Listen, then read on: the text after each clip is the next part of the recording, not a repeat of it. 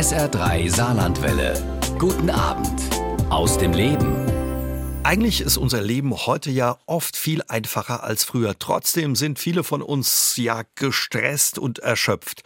Was können wir machen, um ja unser seelisches Heil wieder ein bisschen mehr in die Balance und ins Gleichgewicht zu bringen? Dieser Frage geht die Psychologin und Traumaforscherin Tanja Michael in ihrem Buch 55 Fragen an die Seele nach. Und heute ist ja Tanja Michael mein Gast bei SA3 aus dem Leben. Schön, dass Sie da sind, Frau Michael. Hallo.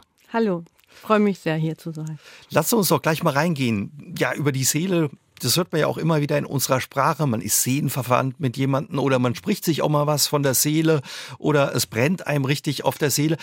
Jeder hat so eine Idee, trotz alledem. Was verstehen Sie unter der Seele in der Psychologie auch? Ehrlicherweise muss man sagen, dass die Psychologie den Begriff Seele heutzutage nicht mehr wirklich benutzt. Mhm. Traditionell ja. Wir haben ja auch immer noch das Zentralinstitut für seelische Gesundheit in Mannheim als sehr, sehr bedeutende Einrichtung in der Versorgung und Forschung über psychische Erkrankungen. Aber ansonsten wird in der Psychologie selber der Begriff Seele nicht mehr benutzt. Wir sprechen in der Psychologie oft über das, ja, die Psyche, das Selbst.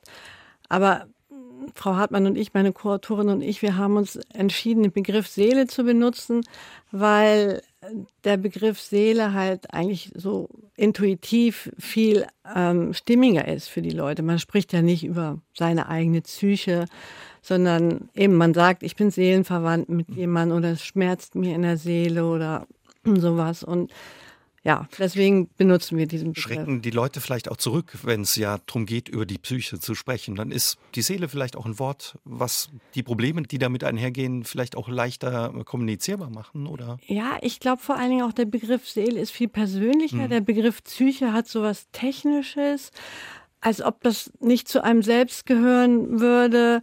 Ich habe auch nichts gegen den Begriff Psyche, aber wenn man erkunden will, wie es einem selber geht, was man selber für sich tun kann, was man für andere Menschen tun kann, dann passt der Begriff Seele unserer Meinung nach besser. Sie haben schon gesagt, Sie haben das Buch mit mhm. Corinna Hartmann geschrieben, ja. eine Wissenschaftsjournalistin und auch Psychologin. Was hat Sie angetrieben oder wie entstand die Idee, ein Buch über die Seele zu schreiben? Also die Idee stand daher, weil wir beide so dieses Bedürfnis haben, dieses Wissen, was es in der Psychologie gibt. Und es gibt mittlerweile sehr, sehr viel Wissen in der Psychologie, wie man psychische Gesundheit erhalten kann oder wiederherstellen kann dass wir das kommunizieren wollen, quasi an die breite Öffentlichkeit, weil innerhalb der Psychologie ist das bekannt, aber leider geht das oftmals über die Fachkreise nicht so hinaus. Und manchmal, man liest zwar ne, Frauenzeitschriften, da wimmelt's von Psychotipps sozusagen drin, aber die kommen meistens nicht über so eine Art von Küchenpsychologie hinaus. Und deswegen haben wir uns gedacht, das wäre irgendwie das, äh, unsere Passion, so ein bisschen auch wirklich fundiertes Wissen, was vorhanden ist, weiterzugeben. Und Sie haben viele Studien ja gewälzt und ja hm. viel, äh, viel Forschung sich angeguckt über das Thema Psyche und eben unsere Seele. Wie blickt man da heute drauf? Sie haben schon gesagt, man spricht eigentlich nicht mehr davon, man spricht eher von der Psyche. Hm. Ansonsten, wenn es um das Seelenheil oder Leid geht, wie blickt man da in Ihrer Disziplin darauf? Wenn man innerhalb der Psychologie, dann untersucht man ja, macht man oft so Forschung in vielen Gruppen und dann guckt man halt so den Gesamteffekt über, für die Gruppe an. Was hilft? Hilft. So weiß man zum Beispiel irgendwie das Aufenthalt in der Natur helfen oder Verbundenheit mit anderen Menschen ganz wichtig. Und die Psychotherapie, ich bin ja auch Psychotherapeutin, die guckt dann natürlich sehr, sehr speziell das einzelne Individuum an. Und da sind wir dann auch ähm, weg von dieser Gruppenforschung. Also da macht man auch Gruppenforschung, um zu gucken, welche Interventionen funktionieren. Aber dann in der Therapie geht es natürlich immer um eine Person mhm. oder um ein System, eine Familie, aber meistens um eine Einzelperson. Und genau deswegen halt auch dieser Begriff Seele, weil es geht da um jemanden sehr, sehr spezifischen mit all seinen individuellen Eigenschaften dann auch. Wo kann man sie denn finden, die Seele, oder wo würden Sie sie verorten? ja, wo kann man sie finden? Das ist eine sehr gute Frage. Das ist noch nicht abschließend geklärt. Also ganz, ganz wichtig, und das weiß man, ist, dass unser Gehirn die Seele mitmacht. Also es gibt auch diesen Spruch, das Gehirn macht die Seele. Mhm. Also ähm, weil in unserem Gehirn einfach die Repräsentation über uns selbst entsteht. Und das ist auch so der Ursprung von der Seele. Wahrscheinlich ist der Sinn, der Selbstsinn, dass wir einen Sinn darüber haben, dass ich ich bin und Sie Sie sind und dass ich auch existiert habe schon heute Nachmittag und auch schon vor zehn Jahren und ich auch schon noch länger als so vor seit 52 Jahren und hoffentlich noch mindestens 30 Jahre leben werde. So dass man also einen Sinn darüber hat, es gibt mich nicht nur hier in diesem Moment, sondern es gab mich auch schon vorher und es wird mich auch noch weitergeben. Und dass diese Idee quasi, dieser Sinn darüber, dass ich existiere und dass sie existieren und dass sie getrennt von mir sind, das ist sozusagen der Begriff Seele. Mhm, das macht das auch mhm. aus. Wenn wir da mal dabei bleiben, was, was prägt denn unsere Seele oder was macht sie ja zu Ihnen und äh, mich eben zu der Person, die ich bin? Unterschiedliche Faktoren, aber es gibt zwei so ganz große, die immer wieder diskutiert werden. Das eine ist tatsächlich unsere Biologie, unsere Gene. Also wir kommen irgendwie, unsere Persönlichkeit ist davon geprägt, welche Gene wir haben. Wir haben manche Menschen, die sind halt so introvertierter, in sich gekehrter, die brauchen viel Zeit für sich alleine, die machen sozusagen ihre eigene Unterhaltung, sind oft sehr künstlerisch tätig. Dann gibt es andere Leute, die sind extrovertierter, die müssen viel rausgehen, wollen immer viel im Kontakt sein und brauchen das, um sich lebendig zu fühlen. Und na, es gibt noch so weitere Persönlichkeitseigenschaften und da ist viel von vererbt tatsächlich. Also das ist einfach über unsere Gene kodiert. Und das ist ja auch gut so. Dann wir sind halt wie wir sind und jede Persönlichkeitseigenschaft hat ja auch gute Sachen und manchmal auch nicht so gute Sachen, kommt immer sehr auf den Kontext drauf an, aber man kann ja auch nicht sagen, das eine ist gut, das andere schlecht. Und dann natürlich auch die Umwelterfahrungen, die wir machen, die prägen uns. Ähm, die Kindheit wahrscheinlich. Die schon. Kindheit, aber ich wollte gerade sagen, die Umwelterfahrungen, die fangen schon sehr früh an, die fangen eigentlich schon im Mutterleib an. Also wir wissen auch schon, dass wenn jetzt Babys oder Embryonen im Mutterleib schon, wenn es da zum Beispiel einen Ernährungsmangel gibt ähm, oder die Mütter sehr, sehr, sehr viel Stress erlebt haben, dass sich das schon auswirkt auf das Stresssystem von den Kindern, dass deren späteres Stresssystem viel sensibler ist und die Leute stärker auf Stress reagieren und deswegen auch anfälliger sind für seelisches Leiden zum Beispiel. Wie tickt sie denn, unsere Seele? Ich glaube, zwei Sachen sind zu sagen. Die eine ist, dass unsere Seele unglaublich stark ist und resilient und wir wahnsinnige Widerstandsfähigkeiten haben und ganz, was, ganz was ja viel, was Positives auch. Ja, was ganz, ganz Positives und ganz viel Unheil auch überleben können. Und das Paradoxe, was ich jetzt sage, ist, dass sie auch gleichzeitig sehr verletzlich ist. Mhm. Also wir sind verletzlich und stark gleichzeitig und das macht uns auch als Menschen, glaube ich, aus, dass wir so diese beiden Eigenschaften haben und damit muss man sich halt versöhnen als Mensch. Ähm, einerseits mit dem Leiden, was irgendwie zum Menschsein dazugehört tatsächlich, dass man manchmal einfach traurig ist, es passieren schlimme Dinge, das Leben ist nicht immer gut.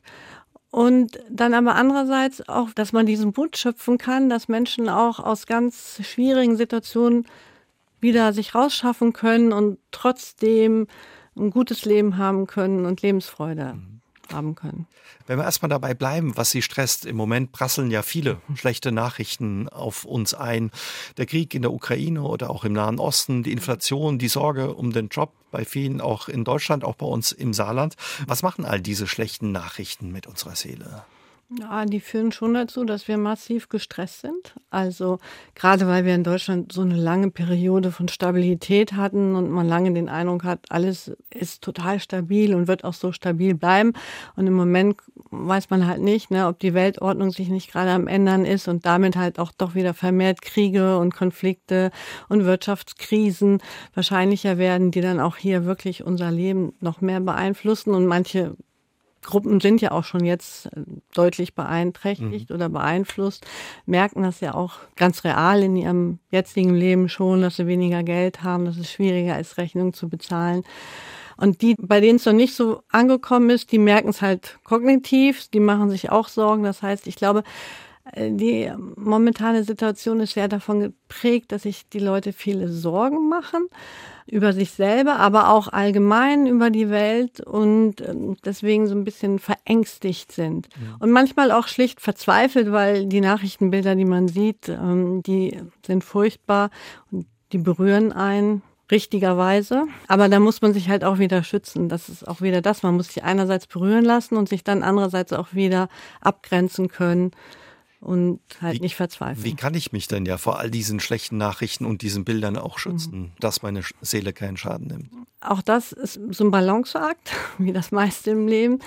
Weil einerseits ist es natürlich gut, Nachrichten zu schauen und ähm, sich zu informieren, damit man auch weiß, was in der Welt passiert und man will ja auch Einfluss nehmen und teilhaben an der Welt. Deswegen ist es wichtig, sich zu informieren und gleichzeitig ist es wichtig, sich davor zu schützen, dass man nicht so überflutet wird mit so Negativbildern.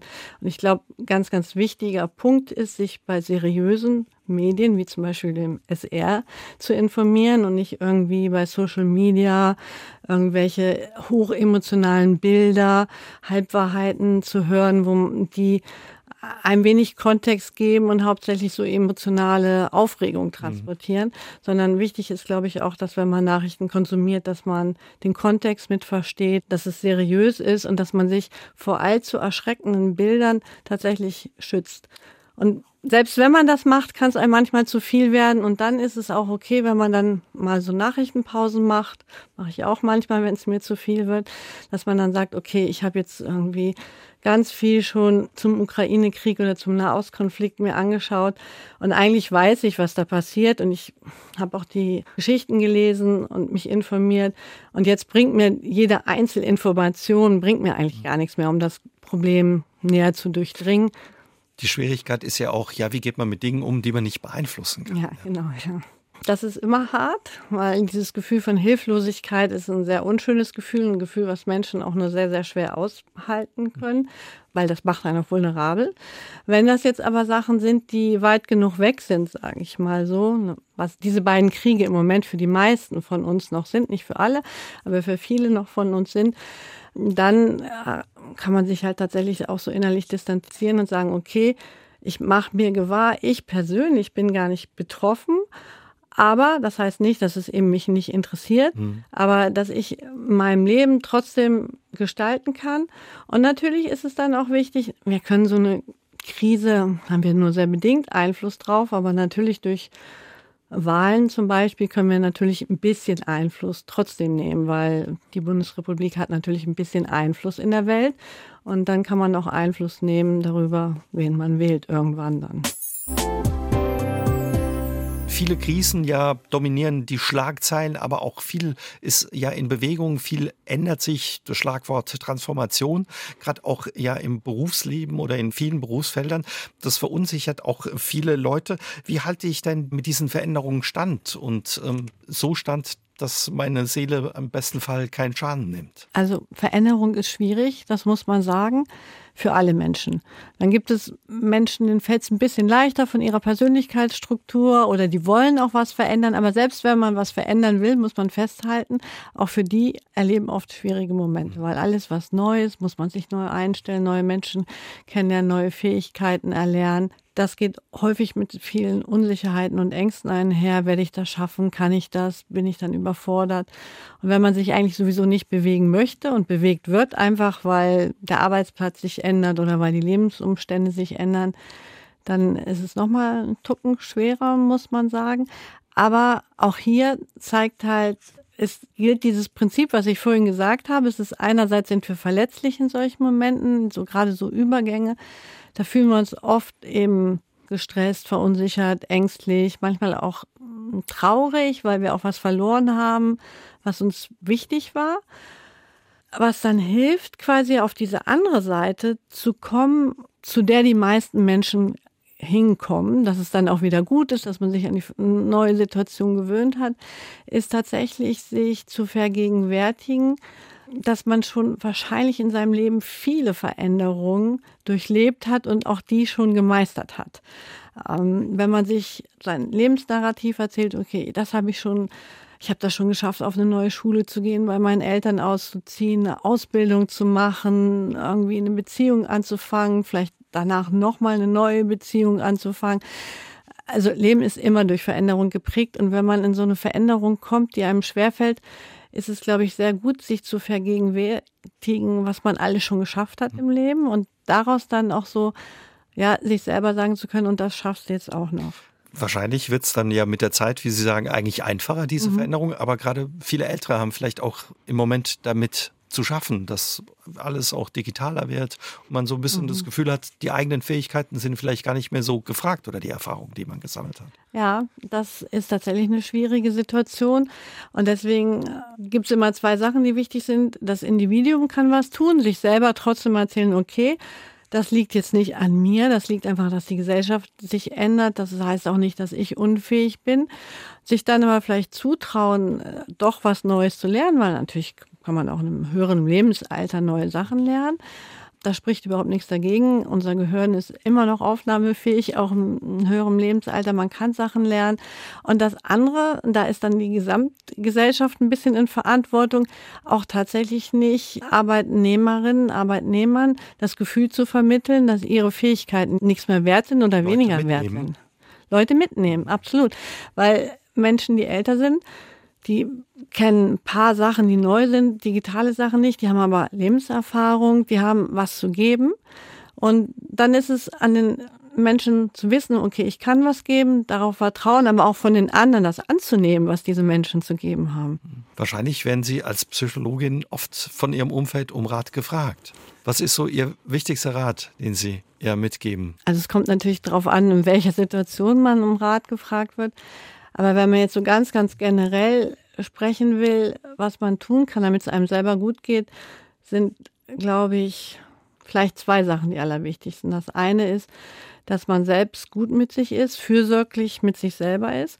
Was ja nicht ganz leicht ist. Was manchmal nicht ganz leicht ist, eben, weil viele Menschen neigen dazu, besonders kritisch mit sich selber zu sein. Und dass man eben liebevollen, freundschaftlichen Umgang mit sich selbst pflegt. Und das andere ist, dass man tatsächlich verbunden ist mit Menschen oder der Natur oder mit Tieren. Wir sind als Menschen, wir brauchen das tatsächlich, uns eingebunden zu fühlen. Einsamkeit zum Beispiel ist ein richtiges Gesundheitsrisiko und deswegen ist es wichtig, in seine sozialen Beziehungen zu investieren. Sie haben vorhin gesagt, Leid gehört zum Leben dazu. Ist das vielleicht manchmal auch ja die falsche Vorstellung, die viele von uns haben, dass man denkt, alles muss perfekt sein oder für Leid ist kein Platz dann eben auch im Leben? Das ist meiner Meinung nach ein Riesenproblem unserer Gesellschaft, dass wir so die Illusionen entwickelt haben, Leid gibt es gar nicht mehr oder wenn, dann kann man es sofort wieder wegmachen oder zumachen und ähm, es gibt wie fast so einen Zwang zum Glücklichsein. Also die Leute haben den Eindruck, mit mir stimmt was nicht, wenn ich nicht die ganze Zeit glücklich bin. Und viele Leute streben auch wirklich danach, immer glücklich zu sein. Und natürlich strebt man nach Zufriedenheit oder vielleicht auch nach Glück. Aber was man erreichen kann, ist tatsächlich Zufriedenheit im Leben zu entwickeln. Das ist so ein leises Glück. Leises Glück kann man erreichen und das ist machbar, heißt aber auch nicht, dass man immer in jedem Moment glücklich mhm. ist. Weil, wie gesagt, wenn jemand stirbt, den ich liebe, dann bin ich traurig und dann bin ich auch über einen klar, ja. langen Zeitraum traurig. Das ist der Preis, den ich bezahle, dass ich die Person geliebt habe. Und wenn ich krank werde, bin ich traurig. Wenn jemand in meinem Umfeld erkrankt, dann macht mich das betroffen und traurig.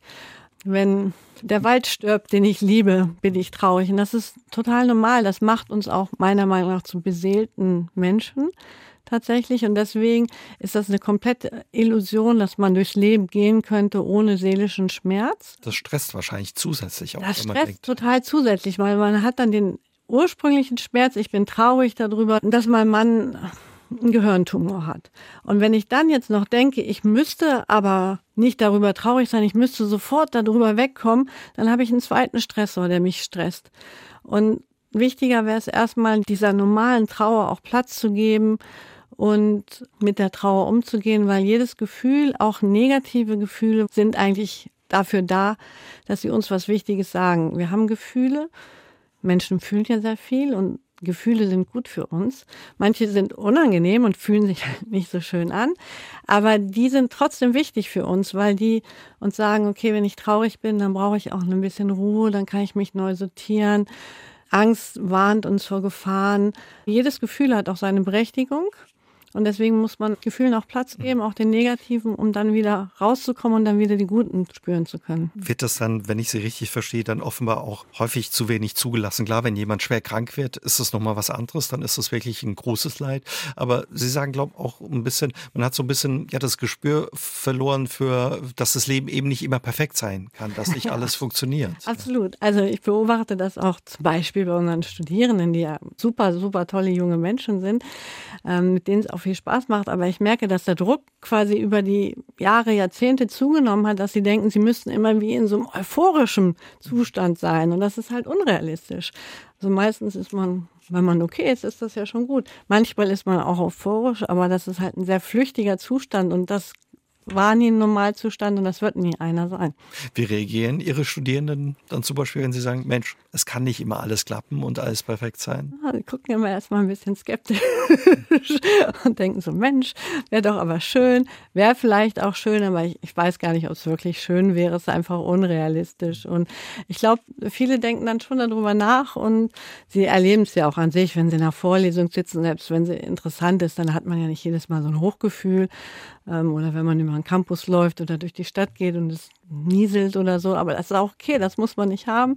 Ähm, man kann immer was dafür machen, dass man, auch wenn es jetzt nieselt und draußen das Wetter schlecht ist, dass man trotzdem sich bewusst macht, was alles gut ist, ne? dass man denkt, oh, ich habe aber eine schöne warme Jacke und es ist toll, dass ich so eine warme Jacke habe und ich kann ins Café gehen und ähm, dann vielleicht bewusst tatsächlich so eine Zufriedenheit zu erreichen. Wie macht sich eigentlich unsere Seele bemerkbar, wenn der Stress zu viel wird oder es ihr zu viel mhm. wird? Also sehr, sehr häufig wird schnell mit Schlaf reagiert. Also, dass die Leute anfangen, schlechter zu schlafen, dass sie schlecht länger brauchen zum Einschlafen, dass sie in der Nacht aufwachen, dass sie sich unruhig fühlen, dass sie sich getrieben fühlen, dass man so Gedanken hat, die man nicht mehr los wird, ähm, die eigentlich ungewollt kommen, so Stressgedanken, Angstgedanken. Zu grübeln. Ja, grübeln und die dann einfach bleiben und die man schlecht verscheucht kriegt. Eine Sache, die unserer Seele immer wieder zu schaffen macht, ist das Grübeln. Das ist besonders nachts gefährlich und mittlerweile ja fast so ein No-Go wie das Rauchen. Was macht das Grübeln denn ja zu so einem No-Go? Grübeln ist tatsächlich Gift für unsere Seele richtig schlimm. Also Grübeln macht uns traurig, Grübeln macht uns depressiv, Grübeln macht uns ängstlich. Grübeln bedeutet, dass wir viele negative Gefühle erleben, aber diese Gefühle nicht verarbeiten und vor allen Dingen auch nicht die Themen konstruktiv auflösen können, über die wir nachdenken. Mhm. Das heißt, das ist kein konstruktives Nachdenken, das ist so ein sehr unproduktives Nachdenken was sich immer im Kreis dreht, was negativ ist und was mit unangenehmen Gefühlen einhergeht. Und ist, da kommt gar nichts Gutes bei raus. Wie kommt man denn raus aus dieser Grübelspirale oder ja aus diesem mhm. Gedankenkarussell, wenn das mal richtig Fahrt aufgenommen hat? Das ist nicht ganz so einfach, aber man kann glücklicherweise lernen, da rauszukommen. Der erste Schritt ist tatsächlich, sich bewusst zu machen, dass man gerade grübelt und dass Grübeln was Schlechtes ist, weil viele Leute haben so auch gleichzeitig so positive Annahmen über Grübeln, weil sie denken, ja, es ist doch wichtig, dass ich über Sachen nachdenke. Ich bin doch ein tiefsinniger Mensch. Ich möchte doch meine Probleme verstehen. Ich möchte mich absichern für die Zukunft. Ich brauche Strategien. Und das stimmt auch alles. Bloß was ich gesagt habe, das Grübeln hilft einem dabei nicht. Und das muss man sich vergegenwärtigen. Grübeln hilft nicht. Also drüber nachdenken, Mensch, ich grübel da und eigentlich ist gar nicht gut. Das genau. hilft. Was noch? Das ist der erste, allerwichtigste Schritt. Und dann braucht zweierlei Sachen. Dann braucht es einerseits die Sachen, die da gelöst werden wollen in dem Grübeln, die brauchen einen Raum. Ähm, und den Raum muss man denen auch geben. Weil wenn man ein Problem hat, was man lösen möchte, oder tatsächlich auch über was, was in der Vergangenheit ist, ähm, das ergründen möchte, warum zum Beispiel eine Beziehung schiefgegangen ist, wenn man das reflektieren möchte, das ist erstmal nichts Schlechtes. Mhm. Sich das, Zeit für das Problem nehmen, dann genau. die Aufgabe. Und dann kann man sich Zeit nehmen und denken, okay, ich möchte da jetzt drüber nachdenken heute zwischen Armbrotessen und Tagesschau, sage ich mal, ja. Und Viertelstunde, 20 Minuten und dann aufhören, weil danach kommt nichts mehr Konstruktives und bei raus. Wenn das Grübeln dann doch wiederkommt? Ja, dann muss man sich ablenken tatsächlich. Also wichtig ist, wenn man sich diesen Schritt gemacht hat, nein, stopp, ich will das nicht, dann ist es ganz, ganz wichtig, die Aufmerksamkeit auf was anderes zu lenken. Tatsächlich zu sagen, okay, also grübeln will, möchte ich jetzt nicht. Und was man dann macht, das ist unterschiedlich. Manche Leute spielen dann Klavier, andere Leute singen dann, andere Leute rufen ihre Mama an, andere Leute gehen mit dem Hund vor die Tür, manche Leute machen Kniebeugen oder gehen ins Fitnessstudio. Wichtig ist, dass man, eine, es ist eigentlich egal, was man macht, man kann auch ein Videospiel mhm. spielen oder irgendwas, aber wichtig ist, was man macht, dass es genug mentaler Kapazität benötigt, dass man nicht weiter grübelt. Also wenn ich jetzt ich bin das nicht, aber nehmen wir mal an, ich wäre so eine Top-Klavierspielerin. Und äh, wenn ich dann nicht grübeln wollen würde, dann dürfte ich halt nichts Leichtes spielen weil dann könnte ich vielleicht weiter grübeln, selbst beim Klavierspielen. Dann müsste ich mir ein ganz schweres Stück suchen, wo also ich mein Gehirn aus mich, genau, wo ich mich wirklich drauf konzentrieren muss. Das Fiese ist ja, dass solche Gedanken oder das Gedankenkarussell gerne nachts ordentlich mhm. äh, Gas gibt und eine extra Runde dreht. Hm, warum erscheinen denn Sorgen gerade und Probleme nachts immer so groß oder wiegen auch so schön? Ja, das ist besonders gemein, aber schon meine Uroma hat schon immer tatsächlich zu mir gesagt, Kind, in der Nacht sind alle Katzen grau. Und das stimmt. In der Nacht wirken alle Probleme noch mal größer und schlimmer und unlösbar. Und das hat tatsächlich einen biologischen Grund, weil wenn wir nachts grübeln, dann sind wir ja wach. Aber eigentlich will unser Gehirn schlafen. Also wir haben Melatonin, also dieses Schlafhormon, also bekannt als Schlafhormon, ausgeschüttet, weil wir nachts schlafen halt, das entspricht unserem Biorhythmus. Und wenn wir dann aber doch wach sind, weil wir vielleicht ängstlich sind, eine Ängstlichkeit hält einem wach, wachen wir auf und dann fangen wir an, über diese Themen nachzudenken oder zu grübeln, über die wir ängstlich sind. Aber in unserem Gehirn haben wir halt diesen ganz hohen Melatoningehalt. Und das macht wie so eine Mini-Depression tatsächlich. Wir sind wirklich in so einem Zustand, wo wir auch nicht wirklich klar denken können. Und der bewirkt, dass wir wirklich alles schwarz in schwarz sehen. Deswegen darf man nachts schon mal gar nicht grübeln. Tagsüber sollte man es auch nicht machen. Aber nachts muss man dann unbedingt aufstehen, was lesen oder Radio hören oder irgendwie auch dann sich, sich wieder ablenken. Ja. Mhm. Sie sind Expertin fürs Grübeln. Ja. Das ist so ein bisschen Ihr Steckenpferd. Wie kam es dazu? also aus zwei Gründen. Wahrscheinlich der eine ist, dass ich das von mir kenne, mhm. das Grübeln, wie viele andere Menschen auch. Und das andere ist, dass ich ja viel Erkrankungen erforsche und behandle, die im Zusammenhang mit Stress stehen. Mhm. Und dass unsere Patientinnen sehr viel grübeln und dass wir auch das in unseren Studien immer und immer wieder sehen, egal ob es Depression oder eine Angststörung ist oder die posttraumatische Belastungsstörung, die wir viel erforschen, ist Grübeln über diese Störung hinweg einer der allerwichtigsten Faktoren, die diese Störung mit bedingen und dann, wenn sie einmal da sind, auch am Laufen halten. Das heißt, auch in der Therapie ist es ganz, ganz wichtig, dass man den Patienten beibringt, wie sie aufhören können mit dem Grübeln. Also und wenn man das schafft, dann hat man was Riesiges geschafft in der Therapie. Das glaube ich. Wie machen Sie es, das Grübeln quasi wieder rauszuschmeißen oder zu stoppen? Also ich benutze auch unterschiedliche Techniken. Ich lenke mich ab auf unterschiedliche Arten. Ich zum Beispiel, manchmal gehe ich gerne laufen oder ich meditiere auch selber eigentlich jeden Tag. Ähm, Atemübungen funktionieren dann auch, dass man sich einfach auf seinen Atem konzentriert oder dass man halt für mich, ich arbeite gern im Garten, ich liebe so im Garten Sachen zu machen, das lenkt mich wahnsinnig ab. Also solche Sachen. Aber wie gesagt, das ist für jeden unterschiedlich. Was funktioniert als Ablenkung und gleichzeitig, was halt wichtig ist, sich dann in einem guten Rahmen diesem Problem auch zu stellen, aber halt in einem Kontext, wo man dann auch die Probleme angehen kann. Und was auch noch hilft, ist, wenn man sich so selber so konstruktivere Fragen stellt, weil im Grübeln ist ja immer so, warum hätte, wie, warum habe ich das gemacht, wie hätte das werden können? Und besser ist, wenn man sich so Fragen stellt, so, ja, wie kann ich das denn lösen? Wie ist es konkret zu der Situation gekommen? Man kann sich dann das auch aufschreiben und verbalisieren, weil im Grübeln hat man oft so Halbsätze, die nebeneinander stehen und die auch gar nicht logisch miteinander verknüpft sind. Dann glaubt man an das eine und gleichzeitig an das andere. Selber merkt man gar nicht, wie widersprüchlich das ist. Wenn man das ausformuliert, jemand anderes erzählt, dann kommt man häufig auf eine Lösung. Oder wenn man es sich selber aufschreibt und tatsächlich in ganzen Sätzen sich selber aufschreibt und das Problem durchgeht, das hilft sehr gut. Der November war trüb, regnerisch, nass, grau. Das hat vielen zugesetzt. Der ein oder andere hatte mit einem Winterblues äh, zu kämpfen. Den gibt es wirklich, den Winterblues, ja, oder? Den gibt es und der ist häufig. Es gibt tatsächlich eine ganz schlimme Form des Winterblues. Das ist dann äh, die Winterdepression und auch die gibt es. Die kann man diagnostizieren bekommen. Das ist dann halt ja wie eine sage ich mal, eine normale Depression, bloß dass die wirklich saisonal auftritt im Winter und sich dann verflüchtigt, mhm. wenn die Tage wieder länger werden und der Frühling kommt. Und viele Menschen sind dann nicht so depressiv, dass sie sagen, okay, ich erfülle jetzt alle Kriterien von der Winterdepression, aber haben so subklinisch schon Symptome von dieser Winterdepression, die halt noch nicht über die Schwelle kommen, dass man sagen würde, das wäre jetzt mhm. krank. Im Saarland würde man wahrscheinlich sagen, man hat die Flemm. Ja, ja genau. Ja. Ja. ja. ja, und das ist leider häufig und Frauen sind noch ein bisschen mehr betroffen, heißt aber natürlich nicht, dass Männer das nicht auch haben können, bloß es gibt noch mehr Frauen, die an Winterdepressionen leiden. Auch das hat wieder viel biologische Gründe. Mhm. Wie unterscheidet sich das oder wo unterscheiden sich da die Gründe? Ja, also es hat überhaupt biologische Gründe, dass wir an Winterdepressionen mhm. leiden, weil wir auf den Lichtmangel reagieren. Manche Leute reagieren einfach schneller auf den Lichtmangel. Das liegt auch daran, wie sensitiv unsere Augen zum Beispiel Licht aufnehmen.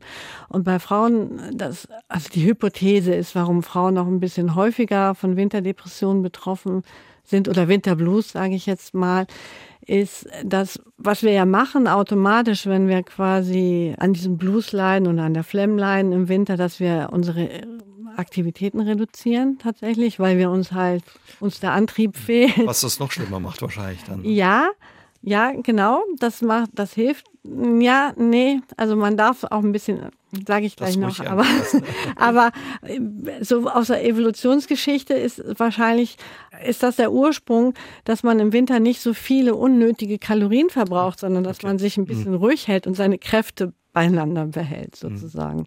Aber was kann ich denn tun, wenn er mich erwischt hat, der Winterblues? Ja, der ist tatsächlich sehr unangenehm und man sollte schon wirklich was machen.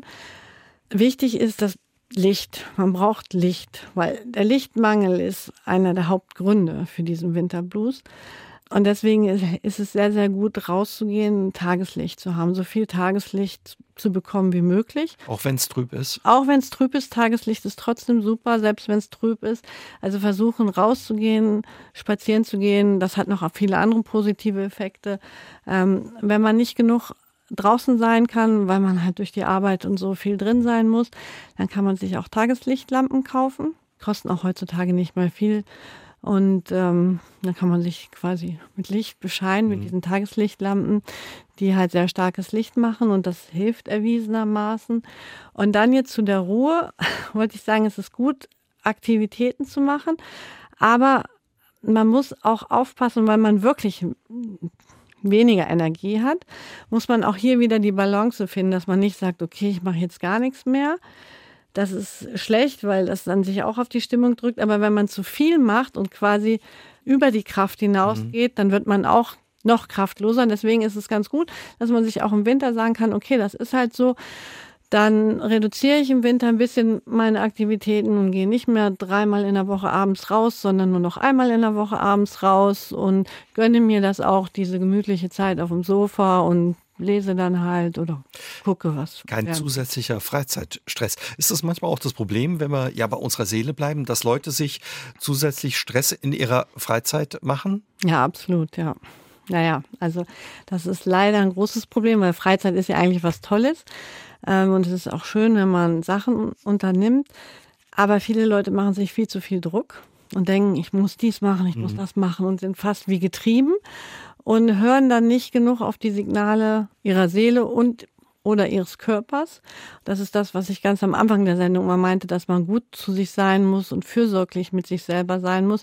Und viele Leute treten sich so über ihre eigenen Grenzen und können dann auch diese Freizeit gar nicht mehr genießen, weil sie eigentlich viel zu müde sind und viel zu kaputt hm. sind. Sich da auch nochmal zur Höchstleistung antreiben. Genau. Ja. Und das ist halt leider ein bisschen in unserer Gesellschaft so verbreitet geworden, dass man immer irgendwie was leisten will, was darstellen will, dass man das dann auch auf Social Media posten kann.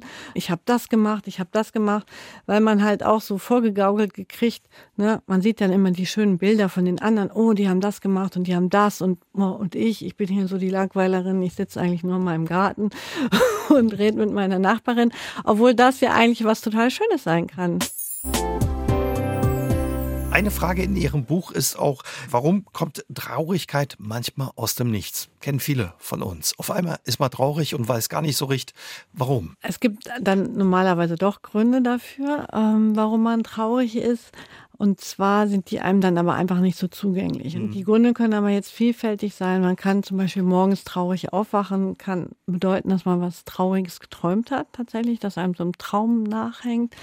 Es kann aber auch sein, dass man einen Gedanken hat und viele von unseren Gedanken sind ja ganz schnell tatsächlich, dass wir uns irgendein Gedanke in den Kopf gegangen ist, den wir kaum registriert haben, weil er so schnell war und der uns einfach in so einer traurigen Stimmung dann zurücklässt.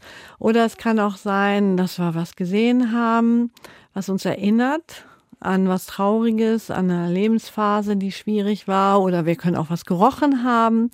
Und auch das ist häufig für Leute schwierig in Zusammenhang zu bringen. Tatsächlich, ähm, ich gehe durch die Straße und ich rieche per Zufall was, weil meistens registriert man gar nicht so genau, was man alles riecht. Es sei denn, sind jetzt sehr, sehr krasse Gerüche. Mhm. Ähm, aber dann, all das hat einen Einfluss unmittelbaren auf unsere Stimmung und dann hat man den einen so, wow, jetzt bin ich traurig und ich weiß eigentlich gar nicht warum. Wie kann ich dann damit umgehen oder was für ein Zeichen oder eine Info funkt uns unsere Seele damit auch? Ja, also häufig, wie gesagt, sind ja diese Anlässe für diese scheinbare Traurigkeit aus dem Nix sind eigentlich Erinnerungen. Alles das, was ich jetzt gesagt habe, sind eigentlich wie, wie eine Traumaerinnerung oder Erinnerung an frühere Sachen, die halt traurig waren.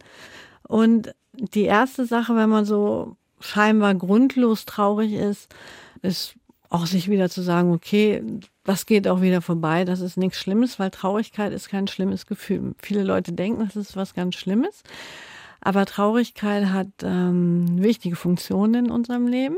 Zum Beispiel? Zum Beispiel, wir denken rationaler, wenn wir traurig sind.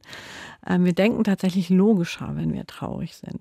Traurigkeit hilft uns dabei, tatsächlich Probleme besser zu durchdenken, als wenn wir jetzt so in positiven Stimmungslagen sind, weil dann neigen wir dazu, sehr schnell einfach so ein Urteil zu fällen. Und wenn wir traurig sind, dann urteilen wir nicht so schnell, sondern ähm, wägen mehr ab, okay, was ist wirklich realistisch, was ist nicht so realistisch. Deswegen ist Traurigkeit auch manchmal ganz gut. So kriegt die Traurigkeit ein anderes Image, ein ja. bisschen dadurch, durch diesen Blick. Das heißt ja aber immer gerne, positiv denken. Ja. Immer positiv denken. Ich persönlich bin kein Freund davon. Also natürlich ist es nicht gut, wenn man ständig traurig ist. Das wollte ich jetzt ja auch nicht sagen, dass man immer traurig sein soll. Also Freude hat natürlich einen ganz, ganz wichtigen Klar, Platz auch wichtig, im Leben. Ja. Ähm, ist ganz, ganz wichtig, Freude auch zu empfinden. Ich wollte nur sagen, dass Trauer eben auch Platz im Leben hat. Dieses immer positiv denken. Ich habe das am Anfang ja auch schon mal gesagt, Leiden und schlechte Sachen gehören zum Leben dazu. Und die muss man auch nicht sofort wegwischen und denken, ich muss jetzt sofort positiv sein. Also natürlich soll man auch nicht negativ die ganze Zeit sein. Das ist wahrscheinlich noch schlimmer, als immer versuchen, so positiv zu sein. Aber man darf auch einfach mal Sachen erstmal schlimm finden oder traurig finden oder ja, weil manche Sachen sind schlimm und manche Sachen sind traurig. Und dann kann man denken, okay, wie komme ich da raus? Welche Aspekte sind lösbar und welche Aspekte sind vielleicht sogar gut, wie zum Beispiel bei einer Veränderung. Wir hatten es ja auch schon mal mhm. von Veränderung. Veränderungen können ja auch gut sein. Dann ist es schon gut, auch die Gedanken auf sowas Positives richten zu müssen, aber nicht so zwanghaft und zu denken, ich muss immer gut drauf sein. Eine Frage, die Sie ja der Seele auch stellen, ist, ob ja Stress graue Haare macht. Was ist dran? ja, also da muss man aber auch hier wieder die persönliche biologische Veranlagung für haben. Aber die Leute, die die haben, die können wirklich durch Stress graue Haare bekommen. Also manche Leute haben Stress und kriegen keine grauen Haare, aber die Leute, die diese biologische Vulnerabilität dafür haben, die kriegen wirklich durch Stress graue sagen, Haare. sagen ja manche auch gerne, da habe ich meine grauen Haare her. Ja, ist auch so. Mhm. Also das ist ja auch nichts eingebildet. Ich habe die ersten grauen Haare während meines Diploms bekommen. Das ist sicher eine stressige Zeit ja. gewesen. Da kann man ja ein paar graue Haare herbekommen. Wut ist auch so ein Gefühl, wo viele nicht so richtig wissen, wie damit umgehen. Mhm. Was steckt dahinter? Was will die Seele da sagen? Ja, Wut ist ein Gefühl, das ist für viele Leute ein ganz unakzeptables Gefühl, weil natürlich Menschen, die viel wütend sind, die sind auch unangenehm oder Wut kann auch schnell in Aggressivität umschlagen. Deswegen ist es schon auch richtig, wenn man so ein bisschen Respekt vor diesem Gefühl Wut hat, ne? Weil wenn ich jetzt die Einstellung habe, ich möchte andere Leute nicht schädigen, also Wut hat ja die Funktion, dass man sich selbst beschützt und wenn die Situation ist dann erfordert, eventuell wirklich andere Leute zu schädigen. Deswegen ist Wut ähm, tatsächlich ein kompliziertes Gefühl für mhm. viele Leute und viele Leute denken, sie müssen jede Form von Wut deswegen unterdrücken, weil das ganz ungut ist, un fast unmoralisch ist, wütend zu sein. Und auch hier würde ich jetzt wieder äh, dafür plädieren, dass die Wut kommt aus einem Grund und die Wut uns auch helfen kann, für uns einzugestehen. Also wenn ich zum Beispiel ungerecht behandelt werde, ähm, dann ist so ein Gefühl, darüber wütend zu sein, ist ja auch wichtig, dass ich mich wehren kann dann gegen die Ungerechtigkeit, die mir widerfährt.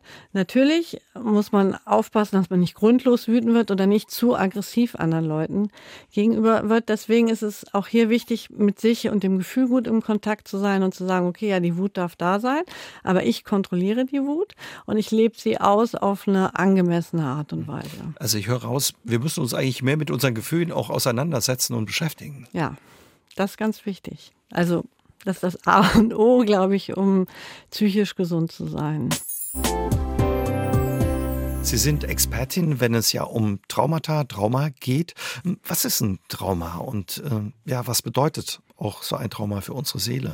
Also ein Trauma ist eine sehr, sehr schlimme seelische Verletzung, die wir leiden können. Und als traumatische Erlebnisse gelten solche, die halt quasi ähm, unsere körperliche und oder seelische Unversehrtheit bedrohen. Das sind äh, typische Beispiele, wären jetzt Vergewaltigungen, ähm, Kriegshandlungen, Opfer von einem Überfall gewesen zu sein, aber auch schwere Unfälle gehören dazu, Naturkatastrophen. Womit hängt es zusammen, dass manche Menschen ähm, gesund bleiben nach so einer Erfahrung und das besser wegstecken können oder damit umgehen können als andere? Im unmittelbaren Anschluss an ein traumatisches Erlebnis erleben alle Leute. Also so mhm. gut, wirklich so gut wie alle Leute Belastungssymptome, so ganz akut. Das ist völlig normal. Und jetzt kommt die spannende Frage, warum gehen die bei manchen Leuten wieder weg und warum bleiben die bei anderen Leuten? Und da sind unterschiedliche Faktoren dran beteiligt, warum die bleiben. Über einen hatten wir schon gesprochen. Grübeln ist ein ganz wichtig. Wenn Leute viel grübeln nach dem Trauma, dann ist die Wahrscheinlichkeit sehr erhöht, dass die traumatischen Symptome bleiben. Der andere sehr wichtige Faktor ist, wie das im Gedächtnis abgespeichert ist, das traumatische Erlebnis, weil während des Traumas sind wir extrem gestresst. Das heißt, es brennt sich sozusagen alles wirklich in unser Gedächtnis ein, was wir erlebt haben. Und das kommt dann in so Form von intrusiven Erinnerungen wieder. Mhm. Und damit diese intrusiven Erinnerungen, die sehr, sehr schmerzhaft dann wieder sind für die Leute, weil immer so Momente des Traumas wiederkommen und vor denen haben die Leute Angst und während des Wiedererlebens fühlen sie sich halt erneut traumatisiert und schlecht. Und dass diese Erinnerungen aufhören, dazu muss man das Ganze auch in ein Narrativ bringen. Das heißt, man muss quasi durch dieses Trauma durch, man muss das durchleben, erzählen, von vorne bis hinten. Man muss die Emotionen die damit einhergehen, lernen aushalten zu können, damit die sich abschwächen können. Und das Ganze muss sozusagen ja in dieses narrativen Kontext eingebettet werden.